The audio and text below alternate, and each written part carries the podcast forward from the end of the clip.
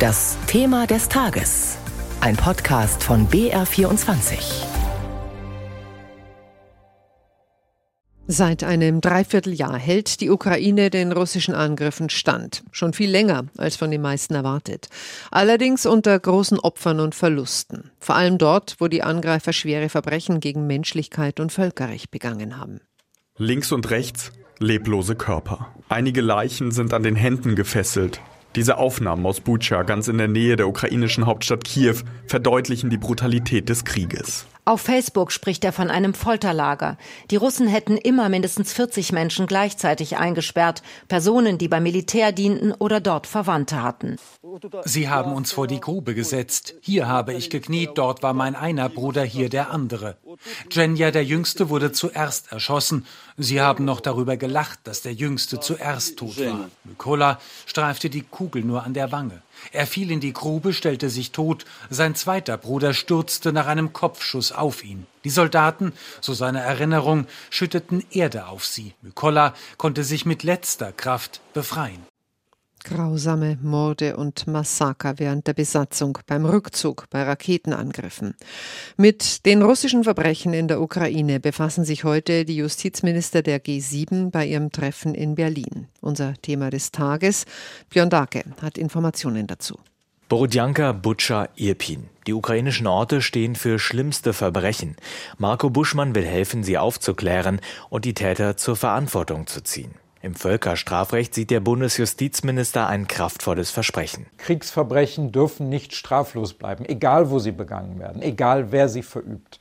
Dieses Versprechen zu halten, ist unsere Pflicht. Buschmann will sich mit seinen Kolleginnen und Kollegen aus den G7-Ländern abstimmen, damit die verschiedenen Ermittler vor Ort nicht doppelt arbeiten und sie Zeugen nach einheitlichen Standards befragen.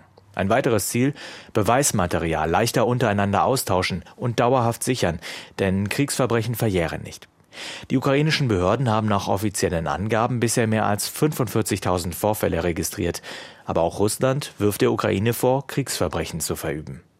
Zu Gast in Berlin sind auch der ukrainische Justizminister, der Generalstaatsanwalt des Landes und der Chefankläger des Internationalen Strafgerichtshofes. Wie kann man die Kriegsverbrecher zur Rechenschaft ziehen? Gibt es Parallelen zu früheren Kriegen? Und lässt sich Kremlchef Putin auf die Anklagebank bringen? Darüber hat Florian Haas mit dem Völkerrechtler Gerd Hankel gesprochen. Er hat einst die vielbeachtete Wehrmachtsausstellung mit konzipiert und jetzt ein Buch veröffentlicht mit dem Titel Putin vor Gericht. Möglichkeiten und Grenzen internationaler Strafjustiz. Herr Hankel, ich möchte gleich direkt den Titel Ihres Buches aufgreifen. Wie realistisch ist es denn, den russischen Präsidenten Putin vor den Internationalen Strafgerichtshof zu stellen? ja, die Hoffnung zumindest, dass das geschieht, besteht. Das Recht macht es möglich, die Politik derzeit noch nicht. Aber wissen Sie, es handelt sich hier um Verbrechen, die im Raum stehen, die nicht verjähren. Das heißt, das Recht hat Zeit. Und wer weiß, wie die Situation in der Russischen Föderation sich in einem halben Jahr, in einem Jahr oder in zwei Jahren darstellt. Milosevic hat auch nie damit gerechnet, dass er sich vor Gericht verantworten muss. Und dieses Damoklesschwert schwebt auch über dem Haupt von Putin. Dennoch, man müsste Putin natürlich erst einmal nach Den Haag bekommen. Richtig, das ist ein Problem, aber da gibt es ja verschiedene Szenarien. Je länger der Krieg dauert und je nachteiliger er verläuft für Russland, desto größer, denke ich mir, wird auch die Unzufriedenheit im Umfeld von Putin. Vielleicht gibt es Versuche, ihn abzusetzen, einen Staatsstreich, oder aber der Krieg nimmt einen eindeutig anderen Verlauf und die Ukraine siegt. Das Recht ist da und die Möglichkeit besteht und wir werden es sehen. Ganz grundsätzlich mal gefragt, warum ist denn der Internationale Strafgerichtshof in Den Haag eigentlich die ideale Adresse, sage ich jetzt mal, für Putin? weil der Internationale Strafgerichtshof sich mit diesen Völkerrechtsverbrechen beschäftigt.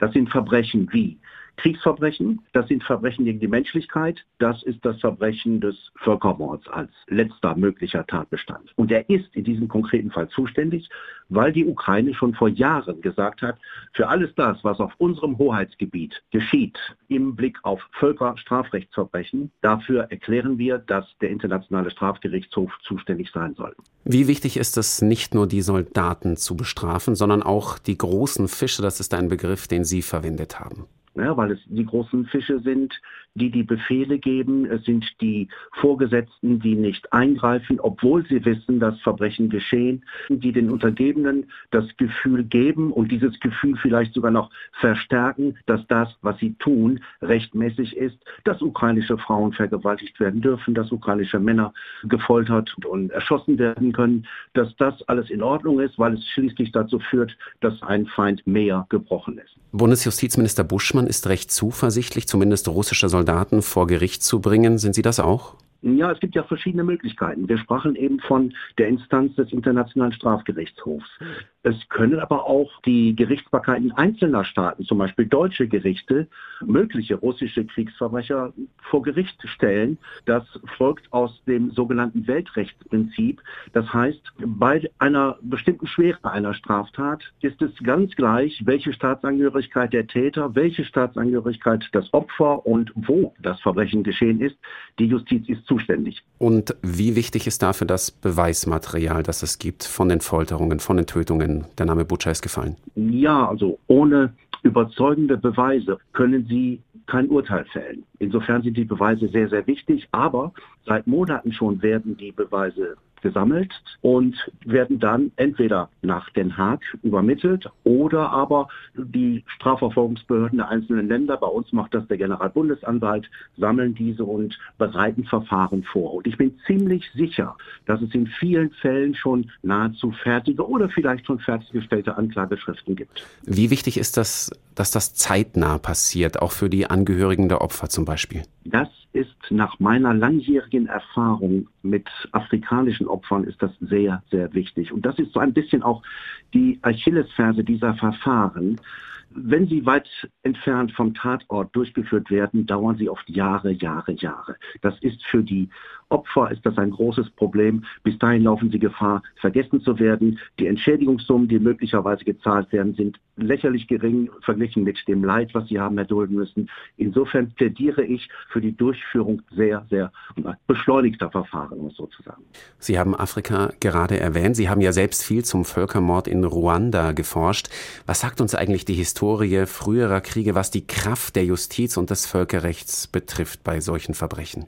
Ich bin der Überzeugung, dass das eine Kraft ist, die zugenommen hat. Gehen wir in die Vergangenheit zurück und denken wir, wir hätten so das Jahr 1850, würden wir das Gespräch heute nicht führen.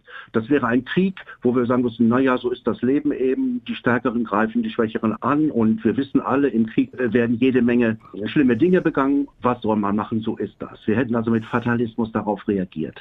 Alleine, dass heute schon die Diskussion geführt wird, dass Putin und Co., da hat ja eine ganze Reihe von Mittätern, vor Gericht gestellt werden müssen, allein das zeigt schon, dass es doch einen Fortschritt im Bereich der internationalen Strafjustiz gegeben hat.